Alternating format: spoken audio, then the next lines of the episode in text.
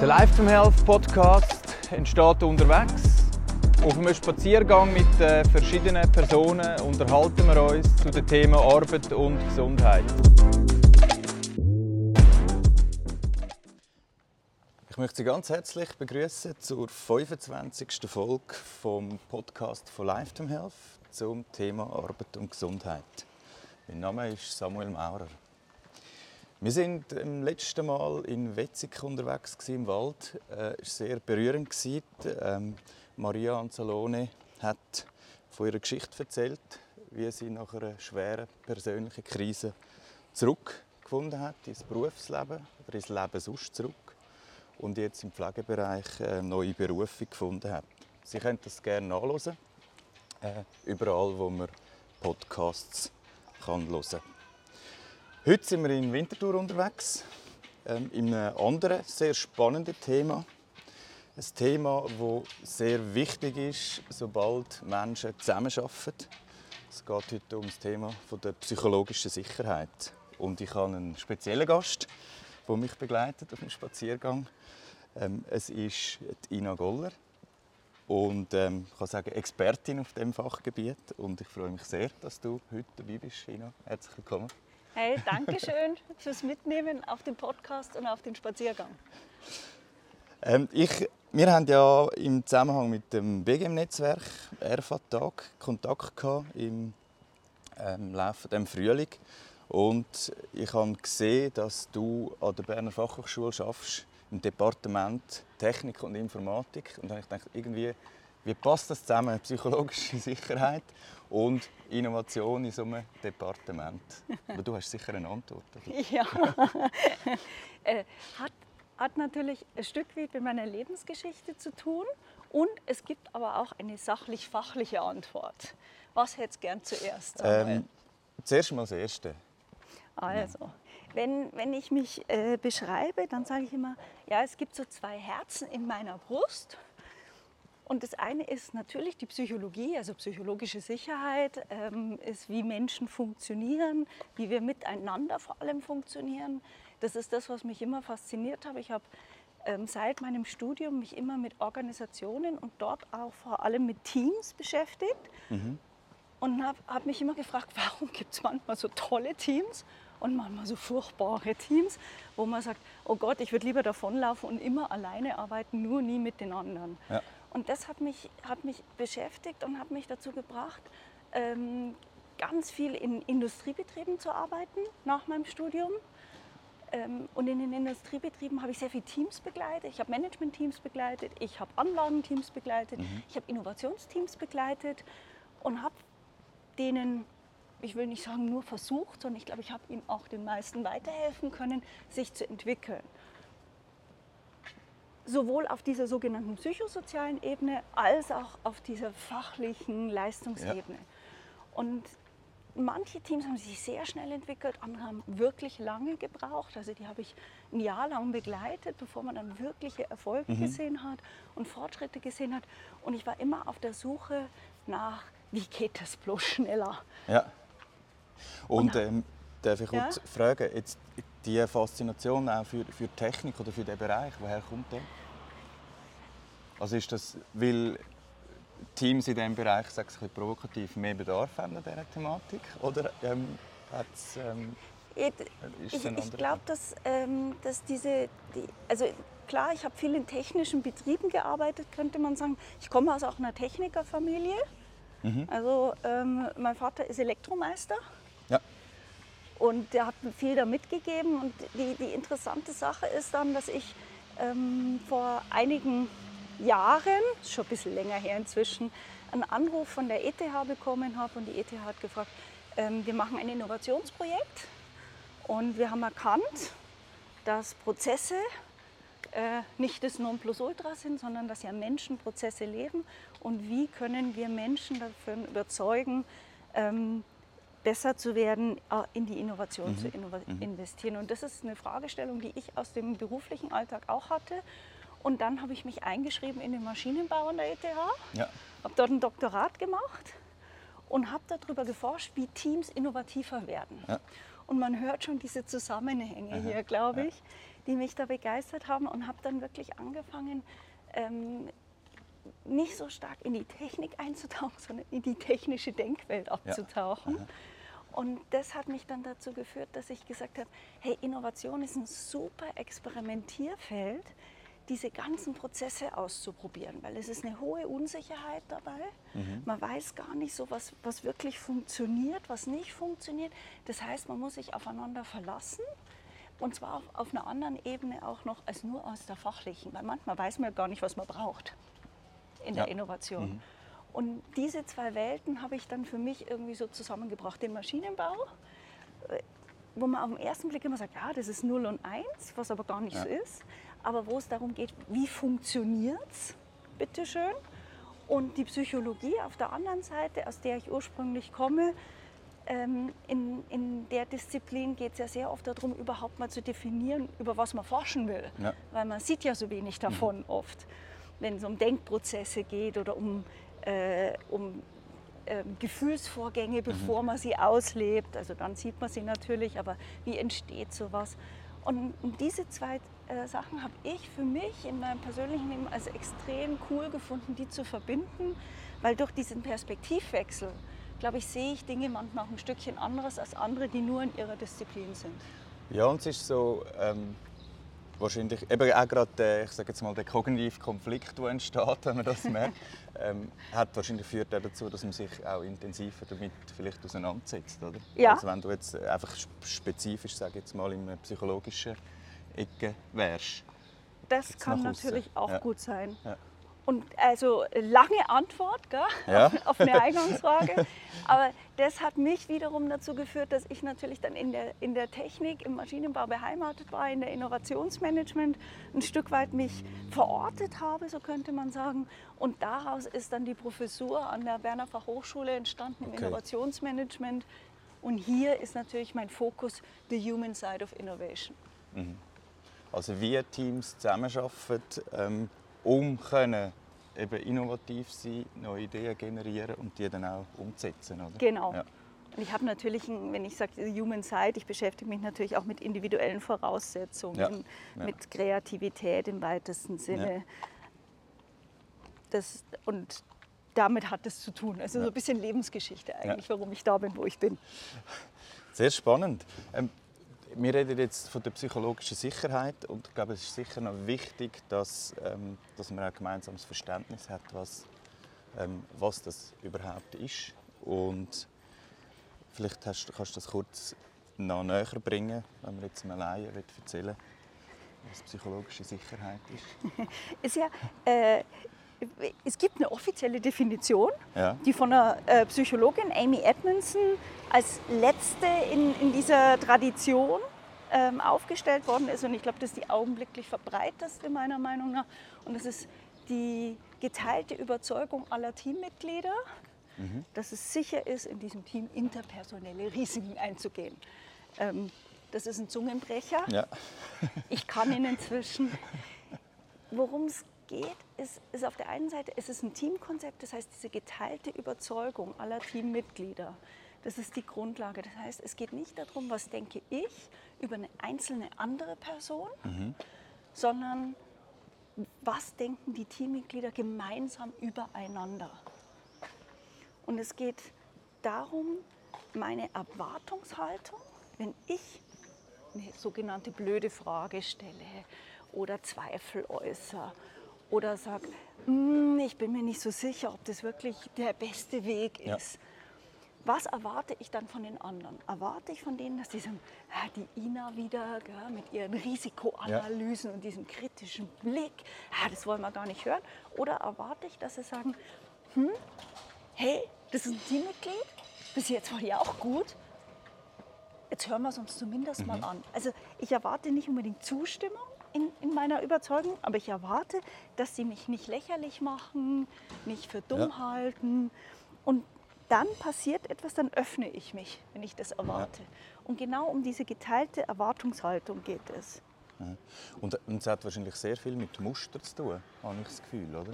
Also es gibt ja in, in Teams, dann häufig hat man irgendeine Rolle oder man weiß, mhm. die Person äh, XY ist es so, eben stellt immer kritische Fragen oder ist immer negativ eingestellt. Mhm. Und ähm, kann man sagen, dass in einem Team, wo psychologische Sicherheit gut gepflegt ist, dass die Muster weniger vorkommen, wo man offener damit umgeht? Das ist eine, das ist eine super coole Frage, Samuel. Weil das, hat, das, tatsächlich, das haben mich wenige Leute schnell- bisher gefragt. Okay, müssen wir vielleicht schnell warten. Das geht nicht mehr.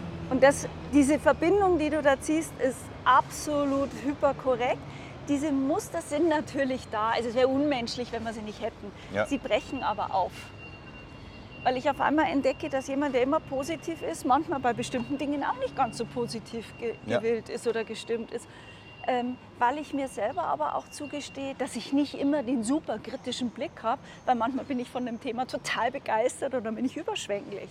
Wir Menschen sind ja sehr variantenreich, wenn wir es sein dürfen. Also diese Rollen und Muster sind ja dann gleichzeitig auch wieder Rollenerwartungen, die ich glaube, dass andere an mich haben und dann verhalte ich mich auch dementsprechend. Und wenn diese Muster gebrochen werden, aufgebrochen werden, dann kann ich mich auch anders verhalten.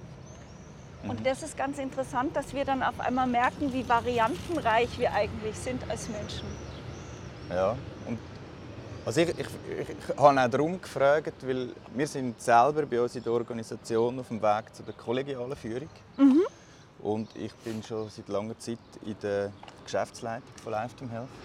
Und habe jetzt gemerkt, wenn man andere Personen noch mehr involviert, ähm, hat man schon sehr viel auch mit seinen eigenen Mustern zu tun. Wenn plötzlich eben innovative Ideen kommen, Themen, wo man dann im ersten Moment denkt, oh nein, äh, das ist eigentlich nicht so, wie wir es immer gemacht haben. Ja, Und, und dann die, die Offenheit können haben, es braucht einen Moment, wie, ähm, ähm, um das können zulassen. ja. Und, und das hat aus meiner Sicht sehr viel mit so Mustern zu tun. Oder eben, wo man dann auch gewissen Personen zu, also mit eigenen Mustern ja. und vielleicht auch mit Mustern, wo man anderen Personen zuschreibt, oder? Und das, ist, das, das hat mich eben fasziniert, dass über psychologische Sicherheit diese Sachen relativ schnell, ich will jetzt nicht sagen über Nacht, man muss schon daran arbeiten als Team, aber sie brechen auf und eröffnen neue Perspektiven. Und wir reden ja immer davon, wir brauchen neue Perspektiven, ähm, wir wollen gemeinsam äh, die, die Welt verändern, sagen Ja, ja viele. ja. Aber wenn wir uns selber nicht verändern und wenn wir nicht die Art und Weise verändern, wie wir auf andere zugehen, die vielleicht mal anderer Meinung Ja. sind als wir, dann können wir ja gar nichts verändern. Und das ist für mich immer so der Link zur Innovation, weil das passiert genau in, in innovativen Teams. Die sind nicht, also es gibt natürlich auch innovative Köpfe oder Köpfe, die mega kreativ sind. Und gleichzeitig ist es so, dass in, in, den, in den innovativen Teams diese gegenseitige Befruchtung, könnte man vielleicht sagen, Ja. Passiert und daraus das kreative etwas entsteht. Und das passiert nur, wenn ich andere Perspektiven wahrnehme und nicht sofort zur Seite schiebe. Ja, also ich finde ich es extrem spannend ähm, und eigentlich egal, ob man jetzt als Team funktioniert oder eben vielleicht auch im Zusammenhang mit Klienten, ähm, also im Auftragsverhältnis jetzt bei uns in der Berufsintegration, so die, der, lösungsorientierte Ansatz hat sehr viel mit dem zu tun. Also können Perspektivenwechsel machen, Ja. können ähm, eben auch die Offenheit zulassen. Ähm, denke ich, hat sehr viel mit dieser Thematik zu tun. Was, ich, was mich noch wundernimmt, du hast vorher gesagt, ähm, eben, du hättest in gewissen Teams über ein Jahr gehabt, bis du hättest können anfa- anfangen was, was hast du in diesem Jahr gemacht? Also wie leitet man eine Grundlage, um können, Also klassische Teamentwicklung ja, fängt an, also wo man sagt, worum geht es in dem Team, was sind die Zielsetzungen von dem Team und welche Rollenerwartungen gibt es. ja, Und Rollenerwartungen formuliert man weniger auf dieser psychosozialen Ebene, sondern man formuliert die fachlich-sachlich. Ja. Also du bist der Finanzminister bei Ja. uns, was, was heißt das eigentlich? Ähm, ich bin HR, welche Rollenerwartung habe ich an Ja. Also so ein bisschen, was man sich unter einer rollenbasierten Organisation Ja. heute vorstellt, sollte in jedem Team passieren. Das ist meiner Meinung nach wie vor auch die Grundlage von jedem Team, weil wenn ich nicht weiß, was unser Sinn und Zweck ist und wohin wir wollen Mhm. und was der einzelne Beitrag ist, dann macht Teamarbeit ja auch wenig Sinn. Also ich will ja was rausbekommen. Also es geht mir bei psychologischer Sicherheit nie darum, äh, so la pour la zu machen. Wo ich sage, ja, wir haben uns alle lieb und es ist total Ja. wichtig, egal was wir tun in dieser Welt, Ja. sondern es geht ja mal darum, wo wollen wir eigentlich hin und was wollen wir bewirken und wer sind wir. Und das würde ich sagen, ist auch heute ähm, mit psychologischer Sicherheit die Grundlage auf dem Team. Und früher hat man dann einfach Teammeetings gemacht, wo man, wo man versucht hat, über Erlebnisse, über gemeinsame Diskussionen, über andere Strukturen, über Feedbackprozesse ähm, Verständnis füreinander zu schaffen. Und ohne, äh, dass man so groß darüber geredet hat, eigentlich psychologische Sicherheit herzustellen. Und heute ist es so darüber, dass, ich, dass wir alle viel mehr wissen und dass wir, dass wir quasi auch neue Konzepte bekommen haben, kann man das anders machen. Was könnte so das Konzept sein? Also psychologische Ja. Sicherheit als neues Konzept, Ja. oder es ist nicht neu, aber als, als neu, neu ins Bewusstsein gerückte Konzept. Also es gibt seit den 60er Jahren, werden Mhm. ähnliche Konzepte beschrieben. Und der, der Punkt ist darüber, dass man, dass man das erkennt, kann man jetzt natürlich ganz andere Dinge tun. Ich habe zum Beispiel in, in der Forschungsarbeit, ähm, in der angewandten Forschung mit 50 Teams Übungen ausprobiert, wo man 15 Minuten jede Woche investiert als Team Ja. Und einfach Übungen gemeinsam macht. Und die Idee war, durch diese Übungen verändern sich Denkweisen, Rollenzuschreibungen, Kommunikationsmuster und darüber verändert sich die wahrgenommene psychologische Sicherheit und darüber gibt es dann andere Outputs. Das Ja. war so die Logik, die theoretische. Und das kann man wirklich zeigen, also konnten wir forschungstechnisch zeigen. Und das ist genau das, was ich sage, das, würde- das mache ich heute anders. Ich mache mit den Leuten in, in, einer, in einer Teamentwicklung, ähm, weise ich die viel stärker darauf hin, hey, so funktioniert es und wir üben das jetzt gemeinsam. Also das sind, ich mache viel mehr so, so Mikrotrainings, weil ich gemerkt habe, dass das für, funktioniert. für so eine Übung? Es gibt ähm, also eine meiner liebsten Übungen, die klingt ein bisschen komisch als Überschrift, Ja. die heißt Wertschätzungsdusche. Ja. Das funktioniert bei, bei Teams so, dass man sich quasi gemeinsam mal in eine Runde setzt. Bei größeren Teams kann man sich auch aufteilen, damit Ja. es es nicht so ermüdend wird. Ähm, und der eine Person setzt sich quasi hin und die anderen erzählen nur positive Dinge. Zwei bis drei Minuten über denjenigen. Über die Person, was Ja, man weiß. was ich ja. schätze an dem anderen. Und das Interessante ist, dass es auf der einen Seite dazu führt, dass, dass ich ein Feedback kriege, was Ja. finden andere toll. Das heißt für mich, oh, das sollte ich mehr tun und auf alle Fälle beibehalten, weil das, das ist wichtig für die anderen. Und gleichzeitig merke ich, ich bin geschätzt in diesem Team. Und gerade bei, bei Teams, die sehr sachorientiert sind, die sehr unter Druck stehen, vergisst man manchmal, wie sehr man geschätzt wird von anderen Teammitgliedern. Und es tut denen total gut. Also das ist so eine Wohlfühlübung. Ja, ja. Ne? ja, das ist sehr, also kann man ist sehr gut nice. vorstellen. Haben wir auch schon gemacht bei uns. Finde ich, also ich kenne den Effekt. Ähm, wie ist das in Organisationen oder in Teams, die sich nicht so gewöhnt sind, so etwas zu machen? Also, haben die irgendwie ungläubig reagiert, wenn sie so eine Übung machen? So, hm, was sollen wir jetzt genau machen? Da? Ja, natürlich. Also- Das gibt es auch, vor allem wenn Sie sagen, also dieses, dieses äh, fühlst mich, spürst Ja, ja, so, genau. äh, was soll das eigentlich? Das Interessante ist aber, die Wirkung überzeugt halt. Und Ja. es ist ein Unterschied, ob ich sage, ja, wir machen jetzt eine, eine Übung und das ist ganz wichtig für unseren Zusammenhalt, oder ob ich sage, hey, wir üben unterschiedlichste Kommunikationsmuster, wir üben unterschiedlichste Verbindungen und das, was euch nachher gefällt, das könnt ihr ja weitermachen Mhm. und das, wo er sagt, war vielleicht nicht ganz so unser Hit, lasst's weg. Mhm. Ich, was, was, was ich mit diesen Übungen eigentlich erreichen will, ich will ein Angebot den Leuten geben und ich will denen Erlebnisse verschaffen, ohne dass sie sofort immer sagen müssen, wir committen uns dazu, jahrelang das zu tun. Eine andere Übung ist, dass, und das ist ganz interessant, dass Leute mal über ihre Verletzlichkeit erzählen. Also Ja. dass sie sagen, hey, das und das fällt mir schwer, da bin ich vielleicht nicht ganz so gut, da, da kann ich schwer damit umgehen.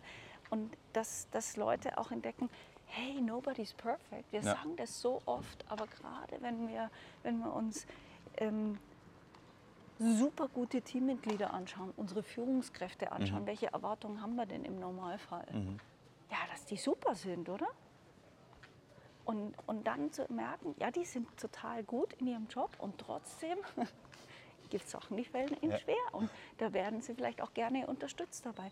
Und, und diese Öffnungssachen führen dazu, dass, dass, man, dass man diese Verbindung auf einmal merkt. Und das ist genau das, was Psycho, ähm, psychologische Sicherheit fördert, ist diese Verbindung zwischen Teammitgliedern. Weil wenn ich dem anderen zuschreibe, dass er oder sie mir nichts Böses will, und die andere Person auch, dann fördert es natürlich Verbindung, dann fördert es Öffnung und das wirkt sich dann extrem gut auf, auf fachliche KPIs aus. Weil wenn ich mehr Informationen austausche und vielleicht auch Informationen, wo ich weiß, die sind kritisch, aber es ist eigentlich meine Idee. Ja, ja. Ja? Und wie viele Teammitglieder sagen nichts, weil sie denken, boah, wenn ich die erzähle, dann kriegt der andere vielleicht das Lob, aber dann lasse ich es lieber. ja. Ähm, das führt, führt bei psychologisch sicheren Teams eben nicht dazu, dass sie nichts sagen, sondern dass sie sagen, hey, ich weiß, der andere ist wertvoll, der ist genauso am struggeln teilweise wie ich. Hey, ich, ich erzähle das jetzt. Und, und wahrscheinlich auch vielleicht übergreifend über ähm, Hierarchien, oder? Kann das noch spannend sein? Also wenn, Absolut. wenn wahrscheinlich ein Mitarbeiter, Mitarbeiterin der Führungskraft oder ein CEO kann Ja. sagen, äh, was er oder sie denkt und das möglich ist, ist das sicher Genau. extrem wertvoll. Ja. Auf beide Seiten. ne? Also ein Element von psychologischer Sicherheit ist ja Voicing. Ja. Also teilweise heißt es auch Speak Up.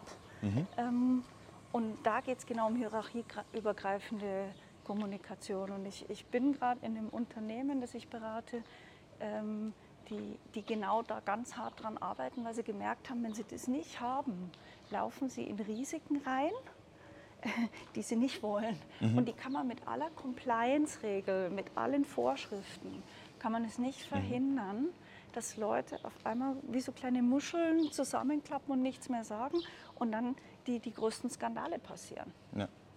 Und auf der anderen Seite, wenn ich das fördere und sage, hey, du weißt, wir haben, wir haben eine Vergangenheit dazu und wir haben, wir haben das erlebt voneinander, äh, bitte, ich will, dass du redest, dann kommt da auch was und dann höre ich vielleicht auch was in dem Moment, was mir nicht passt und mir nicht gefällt und ich nicht wahrhaben will.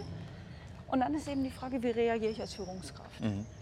Führungskräfte neigen dann dazu zu sagen, ja, aber das ist doch alles nicht so schlimm Ja. und da muss ich doch positiv Ja. bleiben. Anstatt dass sie sagen, hey, lass uns mal überlegen, was ist das jetzt eigentlich, was wir gehört haben? Ist das ein großes Risiko? Wie sehen denn die anderen das bitte schön? Also es sind diese kleinen Reaktionsmuster, die das dann ausmachen. Und viele sagen, ja, ich brauche jahrelange Erfahrung, um Vertrauen aufzubauen. In der psychologischen Sicherheit sind es diese Reaktionsmuster, die den Leuten zeigen, ja, da ist was, es lohnt sich weiter zu investieren. Ja. Und das könnte, ähm, könnte vielleicht sogar Reaktionen sein, die sag jetzt mal, aus dem Bauch kommen und nicht Ja, ähm, jetzt rein sachlich, fachlich Nein. vielleicht begründet, sondern einfach sagen, ich habe das Gefühl, ich, irgendetwas ja. stimmt nicht. Was, was, was, auch, äh, was man aber auch akzeptieren muss, es geht nicht darum, dass ich dann immer Recht bekomme. Das, Ja. ist, das ist ein Mythos. Ja. Es wird hart gefeitet. Ich finde, psychologisch sichere Teams kämpfen wirklich um die Sache. Und sie kämpfen auch teilweise äh, mit komplett gegensätzlichen Meinungen dazu. Ja. Und nachher sagt man aber, hey, coole Diskussion, jetzt haben wir uns total geeinigt. Ich glaube, wir sind wirklich vorwärts gekommen. Komm, lass uns einen Kaffee trinken, lass uns ein Bier Ja. trinken, was auch Ja. immer. Und das ist genau der, der Unterschied zwischen, ich kann mich auf der sachlich-fachlichen Ebene unglaublich streiten. Und das, das klingt vielleicht auch für Außenstehende dann gar nicht so toll und Ja. nicht harmonisch, Ja. weil es gar nicht darum geht, dass ich permanent eine Harmonie aufrechterhalten will, weil ich weiß ja, wir haben eine. Ja. Also ich muss nicht darum, ich finde Teams, die sehr, sehr harmonisch sind, müssen sich mal fragen, sind sie das wirklich oder legen sie alle Kräfte, alle Aktivitäten in diese Harmonie rein und bemühen sich, keine gegensätzlichen Meinungen aufzubauen, weil sie Angst haben, sobald sie mal eine gegensätzliche Meinung haben, zerbrechen sie. Ja. Psychologisch sichere Teams sagen, hey, da kann ich voll Das darf man Ja, in dem Sinn. Genau, Ja. weil es ist ja nicht schlimm. Weil ich weiß, Samuel und ich, wir können zusammen. Wir sind ein Team. Das ist vollkommen in Ordnung. Und ich denke, das ist ja extrem anspruchsvoll. Also, nochmal, jetzt haben wir ja nur rein über die Ebene geredet, Ja. aber es geht dann auch darum, wie man kommuniziert, oder? Ähm, wo auch extrem wichtig ist, oder? Ja. Dass das überhaupt möglich ist. Also wie man streitet, wie man Diskussionen führt. Und ähm, da, da braucht es schon viel ähm, auch Kommunikationsskills, die man muss ähm, pflegen und erwerben. Oder? Ja und nein. Natürlich muss ich bestimmte ähm, Sachen beherrschen. Auf der anderen Seite, wir sind ein soziales Tier als Mensch. Wir sind schon immer in sozialen Verbünden aufgewachsen, sei es jetzt Familie, Freundeskreis, Peers, Klassenverbund. Wir haben extrem viel Erfahrung damit, wie es, ähm, wie es funktioniert, mit anderen Leuten zu kommunizieren. Also wir haben fast alle Basisskills sowieso. Ja. Es geht darum, wie setze ich die ein. Und ich glaube, dass viele Leute dann entweder so zu viel Hochachtung haben und sagen, oh mein Gott, das ist ja so kompliziert, das lernen wir nie. Oder sagen, ah, das kann ich doch schon längst, das ist doch total simpel. Ich glaube, psychologische Sicherheit und das Arbeiten an diesen Themen liegt genau in der Hälfte. Es ist auf der einen Seite total simpel und wenn ich zum Beispiel so Übungen erzähle, wie man zeigt sich verletzlich oder wir machen eine Wertschätzungsdusche, sagen, sagen Leute, die sich viel damit beschäftigen. Also aber ne, überhaupt nichts Neues. Also, das ist doch total simpel. Was soll denn das? Und warum gibt es denn diese Wirkung daher? Und, und andere Leute sagen, oh mein Gott, wenn ich jetzt auf jedes Wort achten muss und Kommunikationsmuster betrachten muss und mir überlegen muss, wie ich als Führungskraft bestimmte Sachen mache. Ja, das, das, also das geht ja gar nicht. Es kostet viel zu viel Kraft und Energie. Und ich glaube, der, der, der, man muss sich klar werden, ganz viel beherrschen wir schon. Es geht darum, die Skills, die wir haben, sozusagen fein zu tunen, um mal eine Analogie aus der Motorwelt zu nehmen. Ja. Es geht nicht darum, den Motor zu erschaffen, weil den bringen wir alle mit. Es geht darum, den so einzustellen, dass er wirklich gut funktioniert. Also das heisst eben nicht darauf zu warten, bis man die Kommunikationsskills hat, um an diesen Themen zu arbeiten, sondern mal einsteigen und vielleicht dann merken, über, eben, vielleicht gibt es mal einen Streit oder so, weil jemand sich persönlich betroffen fühlt, aber eigentlich so gemeinsam ähm, an dem sich weiterzuentwickeln, Ja. als Team und auch individuell, oder? Ich kann es nur in der Praxis lernen und erzeugen. Ich kann es nicht theoretisch in dem Seminarraum drei Jahre studieren an der Uni und nachher komme ich raus und sage, jetzt geht's, Ja. sondern ich muss mit meinem Team das üben. Weil die anderen reagieren ja auch jeweils anders. Also Teams sind wirklich komplexe Gebilde, weil bei mehr als drei Personen gibt es unendlich viele Muster. Bei zwei Leuten, entweder sind wir uns einig oder nicht. Das ist relativ einfach, wenn man ehrlich ist. Auch wenn viele Ehen kompliziert Ja. sind, aber eigentlich ist eine Zweierbeziehung einfach. Mit drei Leuten gibt es eine Pattsituation, es gibt Mehrheiten und Minderheiten, es gibt, versch- es gibt Minderheiten, die wechseln oder Mehrheiten, die wechseln, können wir auch andersrum formulieren. Das heißt, es gibt unendliche Muster. Und jetzt überlegt ihr mal mit vier, mit fünf, Voll. mit sechs, mit Ja. zwölf Leuten, wie viele Sachen sich da verschieben können. Und dadurch sind Teams komplexe Angelegenheiten. Und das bedeutet auch, ich muss es mit den Teams jeweils machen. Also ich kann nicht theoretisch üben und dann komme ich rein und sage, jetzt weiß ich, jetzt machen wir es so, sondern ich muss mir auch mit den anderen überlegen, was funktioniert bei uns. Also darum kann man auch sagen, ist eigentlich jegliche Kommunikation besser als gar keine. Zu 100 Prozent. So könnte man das auf alle Fälle sagen. Ja, da wäre ich davon überzeugt, zutiefst Also gerade eben, überzeugt wäre ich. ähm, sobald man dann an einem, an einem Punkt ist, wo, ähm, wo man sagt, oh nein, ich sage jetzt eh nichts, weil es bringt eh nichts, oder einfach ruhig ist, weil man merkt, hm, dann Status quo ist besser Mhm. als irgendetwas ist. Äh,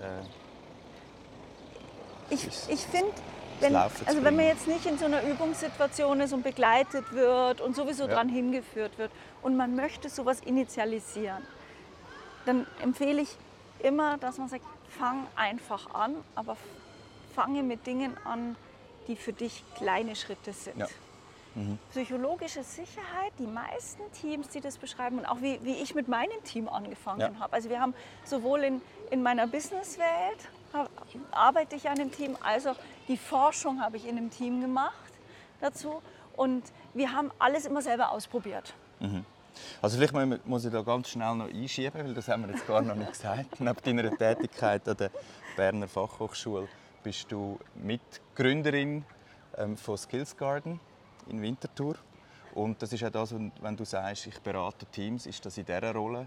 Und ähm, du hast noch die Forschungsseite, mhm. wo du dann ähm, über die Berner Fachhochschule machst. Genau. genau. Ich, ich, forsche ja über ein Thema, das zutiefst praxisbezogen ja. ist. Und äh, wenn ich das nicht in die Praxis bringen würde und nicht anwenden würde, wäre meine Forschung auch wesentlich theoretischer, ja. bin ich davon überzeugt. Mhm. Mir geht es in meiner Forschung immer darum, wie setze ich das um, wie mache ich so mhm. ein Konzept, dass es wirklich lebt. Die klassische psychologische Sicherheitsforschung ist eine Korrelationsforschung. Also man sagt, wie sieht es aus, welche Wirkung hat es und macht große Datenmengen, macht quantitative mhm. Forschung und, äh, und beschreibt damit, finde ich, immer neue Konzepte. Es ist unglaublich interessant, ich lese ja. das auch. Also ich versuche alles zu lesen und es wird immer schwieriger, weil es wird größer, das mhm. Forschungsfeld.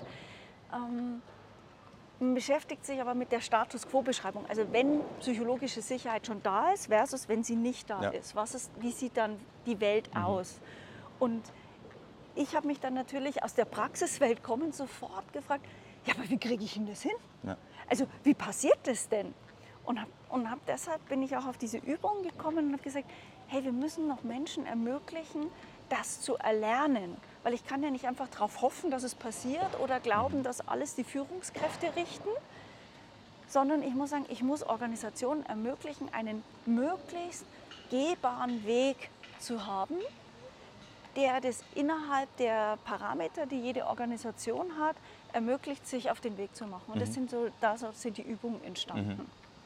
Und eben, du hast gesagt, du hast vorzu auch Übungen dann mit deinem Team genau. ähm, ausprobiert. Genau, und mhm. das, ist, das ist eben so was, wo ich dann auch gemerkt habe, ich bin ja dann auch in der Führungskräfterolle und wo ich gemerkt habe, so, hu, hu, das kostet Überwindung. Ja. Und, und mein, mein Rat ist deshalb an, an die Leute immer zu sagen, nehmt etwas, wo ihr euch noch halbwegs okay fühlt mit der Öffnung oder mit mhm. Ansprechen. Ähm, was aber so leicht so ist, so, oh, oh, oh, ich gehe ein kleines Risiko ein. Ja? Mhm. Und als mhm. Führungskraft ist natürlich das Risiko, mache ich mich jetzt unbeliebt ja. und beschädige die, die, die Bindung äh, der Mitarbeitenden an mich oder ja. zerstöre ich jetzt das Klima in dem Team, wenn ich da zu stark äh, in, in Push-Situationen ja. gehe. Ähm, oder mache ich mich vielleicht auch lächerlich, weil ich mir eine total blöde Frage stelle und eigentlich dürfte ich die doch gar nicht stellen. Mhm und habe erlebt, das, ist, das kostet tatsächlich Überwindung. Das hätte ich vorher nie gedacht. Ich habe gesagt, ja, das, mache ich. Aber wenn, wenn man sich darauf einlässt, merkt man das. Und du wirst nicht immer, also jetzt so, so an, an die Zuhörenden quasi ja. da draußen, so in die Zukunft gedacht, du wirst nicht immer sofort belohnt werden. Das ist das andere. Ja. Es gibt manchmal Instant Gratification, wo, wo die anderen sagen, boah, Ina, wie toll, dass du das gemacht hast, wie toll, dass du das erzählt hast. Und, und da entsteht sofort wieder Austausch, wo sie dann sagen, wenn du das erzählst, dann habe ich die Idee. Und dann sagt man, oh, es hat sich gelohnt. Mhm. Und manchmal ist aber auch eher so eine kleine Konstellation so, Hä? weil die müssen ja auch damit leben ja. und, und sich das überlegen und damit auseinandersetzen.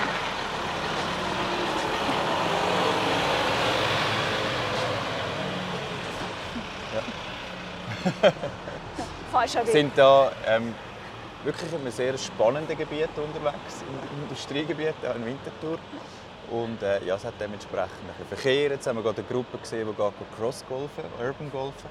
Also es passiert auch etwas. Ähm, ich will nochmal zurückkommen zum, ähm, du hast angefangen auch eben zu sagen, was kann eine Organisation machen, wenn sie will, psychologische Sicherheit verstärken Und du hast eben gesagt, man muss sich ein bisschen etwas herwagen. Ähm, was sind so ganz ersten einfachen Schritt und vielleicht auch noch ein Hinweis auf die Unterlage, auf die, mhm. die Tools, oder, wo man kostenlos kann, ja, ähm, absolut. Äh, nutzen. Das wäre noch spannend, falls jetzt jemand, der zulässt, sagt, mal, das ist eigentlich ein Thema, das ich gerne mhm. einbringe. Das sind zwei Fragen. Hängen ein Stück weit miteinander ja. zusammen. Ich versuche das gerade so, ja. wie bastel ich das hin, mhm. dass das ähm, in aller Kürze irgendwie eine Lösungsantwort gibt. Das eine ist, man kann natürlich im Team starten und da gehe ich direkt auf die Übungen ein. Wir mhm. haben in der Forschungsgruppe haben wir 24 Übungen entwickelt, haben die auch evaluiert, ob die wirklich wirken. Mhm. Ähm, die sind nicht alle von uns, die haben wir teilweise einfach auch kopiert. Also diese Wertschätzungsdusche, ja. das ist was, was so in den Trainerkreisen ja. seit Jahren äh, bekannt ist. Wir haben eigene Übungen entwickelt zu bestimmten Merkmalen von psychologischer Sicherheit und haben die zusammengestellt, haben, die, haben ein Trainingsprogramm gemacht, mhm. das jedes Team für sich selber machen kann, also wo es keinen Berater braucht, mhm. keinen Trainer, sondern was man selber machen kann und haben die inzwischen auch ins Netz gestellt. Und, und äh, das ist einer der Wege, die, die ich auch ähm, in der Beratung verfolge, wo ich einfach sage, nehmt es, macht es, mhm. probiert es aus. Und ich kriege ja immer wieder mal Rückmeldungen und es funktioniert auch außerhalb mhm. unseren Forschungsteams. Mhm. Das, ist, das ist super schön, das zu sehen.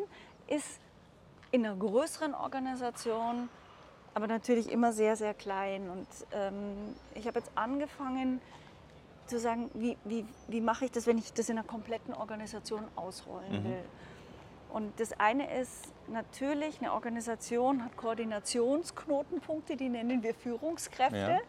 Und da starten wir mit Awareness-Programmen. Also den Führungskräften überhaupt mal zu sagen, so, worum geht es hier eigentlich? Mhm. Was bedeutet das für eure Rolle? Ähm, wie könntet ihr relativ schnell die ersten Schritte machen. Also ich mhm. habe vorher so über diese Reaktion von Führungskräften gesprochen. Ähm, wie reagiere ich, wenn neue Vorschläge kommen? Wie frage ich auch überhaupt nach? Ja. Ähm, wie, wie gehe ich mit eigenen Schwächen um bei, bei Teammitgliedern? Wie, ähm, all diese Reaktionsmuster, mhm. die kann man ihnen erzählen und das kann man auch üben und damit gibt es so eine Art grundlegenden Effekt in der Organisation. Ja. Und dann ist es tatsächlich so, ähm, dass man in jedem Team starten sollte. Und das muss nicht unbedingt ein 24-Wochen-Programm sein. Wir wissen, dass diese 24 Wochen unglaublich gut wirken. Mhm. Viele äh, Teams sagen aber, boah, 24 Wochen, 15 Minuten, das ist total viel. Ja. Wo ich immer grinse, aber ich ja. weiß es selber, wir haben es ja auch selber ja. gemacht. Es ist ein Commitment, das man eingeht. Und viele sagen dann, hey, wir probieren jetzt erstmal 10 Wochen aus. Mhm. Oder aber wir merken innerhalb dieses Programms, hey, uns ist gar nicht klar, warum gibt es uns eigentlich. Wir müssen unseren Sinn und Zweck nochmal mhm. überprüfen. Also wir mhm. machen quasi eine Detour, ja. um nochmal zu unserem Ausgangspunkt zurückzukommen. Und ähm, das ist aber wirklich, und, und das können dann eben interne Multiplikatoren übernehmen, diese Rolle, das auch immer mal wieder anzustupsen, dafür zu sorgen, dass, dass Teams nicht aufgeben und auch dafür zu sorgen, ähm, dass Teams mit ihren Führungskräften gemeinsam diese Reise machen. Also ich erlebe sehr oft auch Führungskräfte, die dann sagen, boah, hey, ich habe das angeschoben, ich, ich habe ich hab das reingebracht, aber ich habe manchmal den Eindruck, ich mache das allein. Ja. Und, und, dann zu, äh, und das ist total wichtig, wenn man das wirklich organisationsweit ausrollen will, Multiplikatoren zu haben, die auch den Leuten, die, die manchmal, es gibt Ups und Downs in solchen ja. Veränderungsprozessen, man sagt, mhm. hey, hab Mut, das funktioniert, mach mal mhm. weiter. Und auch den Teams manchmal erzählen, ihr müsst euch auch verändern. Also viele, das ist sehr interessant, finde ich, die Dynamik. Viele Teams haben dann die Erwartungshaltung, ja, die Führungskraft ja, muss genau. uns psychologisch ja. sicher machen. Psychologische Sicherheit ist die geteilte Überzeugung aller Teammitglieder, mhm. inklusive der Führungskraft. Ja. Das heißt, auch ich als Teammitglied muss mich verändern. Mhm. Und in, dem, in dieser Hinsicht gibt es keine Hierarchien, oder? Nein. In dem Sinn? Ja. Eben nicht. Ja. Gar nicht. Also kann man, äh, hat jede Person hat eine Verantwortung, genau. um einen Beitrag zu genau. leisten. Und ja. ich kann mich nicht davon stehlen. Mhm. Mhm. Und vielleicht da, da so, so Teams wenn sie wirklich funktionieren und damit echte Teams sind, so wie wir uns das immer ja. vorstellen, ja. Ne, wenn wir über Teams reden, dann hat jeder eine Rolle und jeder leistet einen Beitrag. Ja. Weil wenn man einen wegnehmen würde, wäre der Auftrag des Teams in dieser Art und Weise nicht mehr erfüllbar. Das ist eine Definition von Teamarbeit. Mhm. Sehr spannend, sehr komplex, aber auch eigentlich ähm, erschreckend einfach trotzdem. Jetzt hoffe ich, dass es einfach ist, damit Leute den Mut haben, sich darauf ja, einzulassen. Genau. Und ich glaube jetzt gerade auch mit diesen Tools und ähm, viel auch etwas probieren, oder?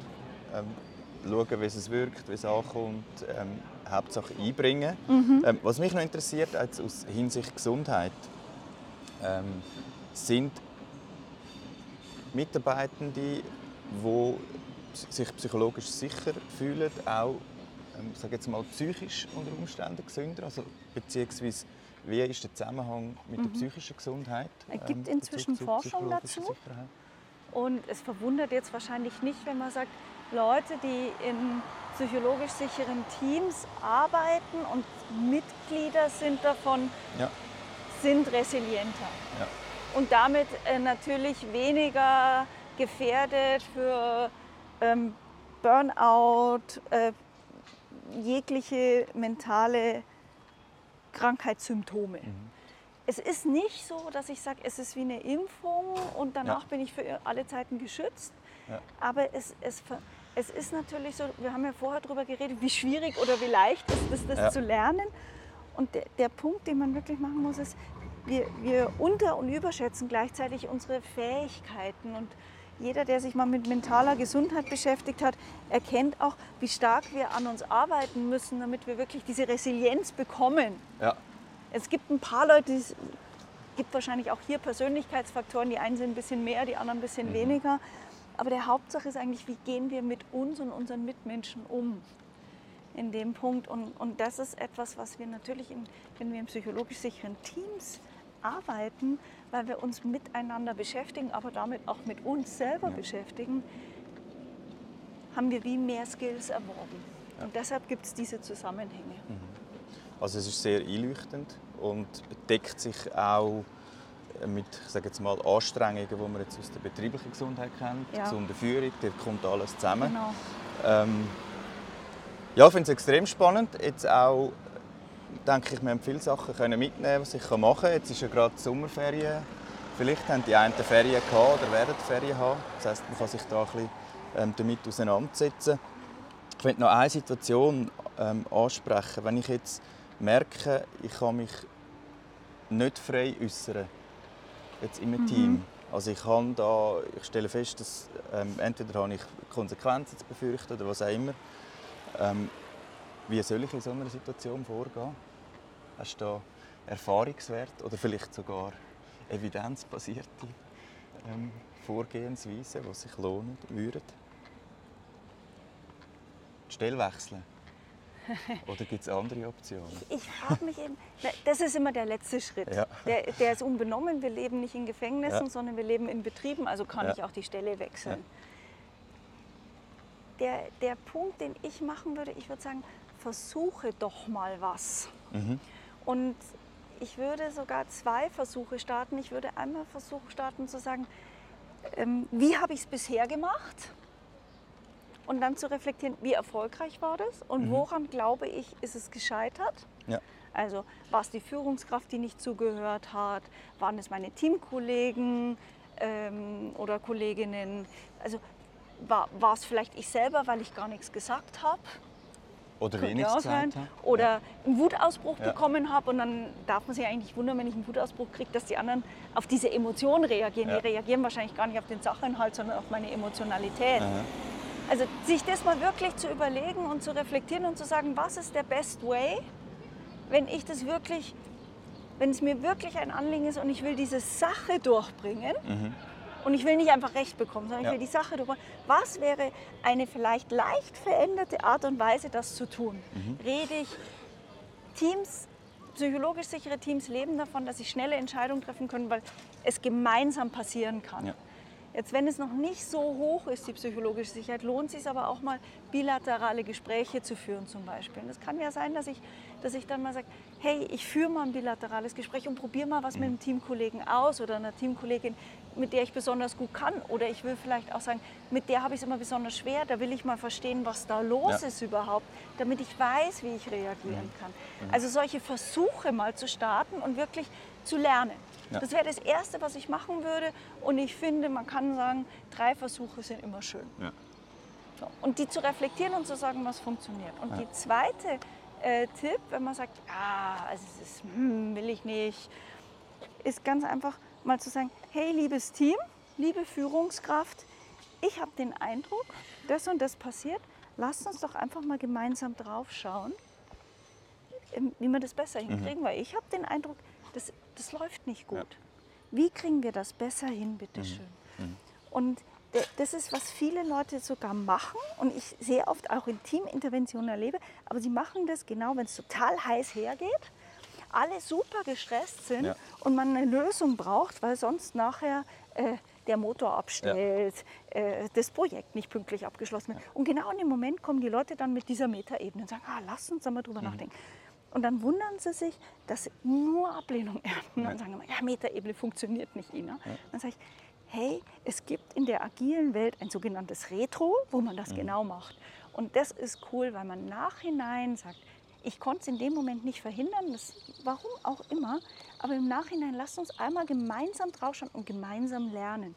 Und das allein, wenn sich ein Team dann darauf einlässt, eine Viertelstunde, eine halbe Stunde, Retros sind ja, meistens etwas länger, aber jetzt mal ganz am Anfang überhaupt mal dazu drüber reagieren, wie interagieren wir miteinander, wie gut sind wir dabei, wo können wir uns verbessern, dann habe ich die ersten fünf Schritte schon gemacht. Das wären meine zwei Tipps. Ja, Experimentieren, ja. Metaebene. Ja, vielen Dank. Ähm, wir sind sozusagen am Ende vom, von unserer Aufnahmezeit. Ich glaube, wir könnten noch stundenlang diskutieren. Ja, Ähm, gerne. Vielleicht gibt es in einer anderen Möglichkeit. Ähm, ich will noch den Zeitpunkt nutzen, ähm, also noch äh, die- unsere Abschluss, die Abschlussfrage stellen. Aber gleichzeitig dir noch kurz ähm, Gelegenheit geben, noch etwas zu sagen über den neuen äh, Weiterbildungsgang, den ihr anbietet. Äh, Facilitator ähm, psychologische Sicherheit. Ähm, Merci dafür. Ja. Das mache ich total gerne. Wir haben, wir haben aus der Forschungsgruppe heraus, auch von den Feedbacks der Leute, auch jetzt, wenn, wenn Leute auf psychsafety.org gehen, Mhm. ähm, die Feedbacks, die ich höre, habe ich gesagt, Mensch, es wäre so cool, ich rede immer über die Rolle der Multiplikatoren. Wer bildet die eigentlich Mhm. aus? Und dann habe ich in meinem Departement gesagt, wollen wir, wir heißen Departement Technik und, und Informatik.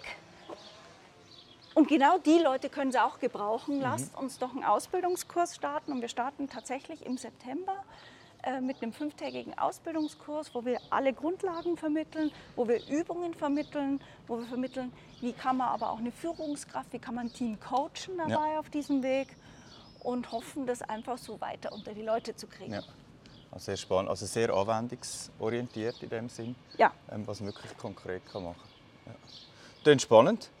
Ähm, jetzt glaube ich, gell, es gibt noch einen Kaffee, oder? Das hoffe ich sehr. Also für alle, die uns nur zuhören, wir wandern hier schon um dieses Kaffee herum. Seit zwei, drei Minuten. Genau. Ähm, ich werde noch zur letzten Frage kommen, eben, die ich jeweils stelle, ähm, einfach den Personen so als Anregung auch zum Mitnehmen. Wir haben schon sehr viele Anregungen bekommen. Aber wenn du, vielleicht ist es auch eine Anregung, die du gibst jetzt aus dem Kontext heraus. Aber wenn du jetzt einer Person kannst sagen, was, was würdest du ihr für einen Tipp, Anregung geben, um längerfristig gesund zu bleiben? Was ist so deine Antwort? Und ich gebe dir jetzt aus der psychologischen Sicherheit heraus, so aus diesem Gedankengut. Ja. Beschäftige dich mit anderen Menschen. Baue Verbindungen mit anderen Menschen auf. Interessiere dich für andere Menschen, weil letztendlich macht dich das stabiler. Und eine der wunderschönsten Übungen, die aus ähm, der positiven Psychologie für mich rauskommen, um mal so die, die Urväter auch Ja. alle zu nennen, ist eine Dankbarkeitsübung. Und einfach mal ähm, für sich selber festzuhalten, wofür bin ich dankbar? Und wenn man das jetzt auf ein Team bezieht, ähm, wofür bin ich dankbar, worüber bin ich froh in meinem Team? Ich kann das natürlich auch mal als, als Tagesabschluss für mich machen. Und das Interessante, ich glaube, diese Verbindung mit anderen Menschen hält uns gesund. Das ist auch nachgewiesen. Genau. Super, sehr schönes Schlusswort. Ähm, ich habe es mega spannend gefunden. Herzlichen Dank für die Zeit. Vielen Dank für die schönen Fragen. Merci. Und äh, dann ganz schöne Ferien. Ja, hey, gute merci dir, Samuel. Musse Und Sinn. ich wünsche dir einen schönen Sommer und allen anderen, die zuhören auch. Ja. ja, herzlichen Dank.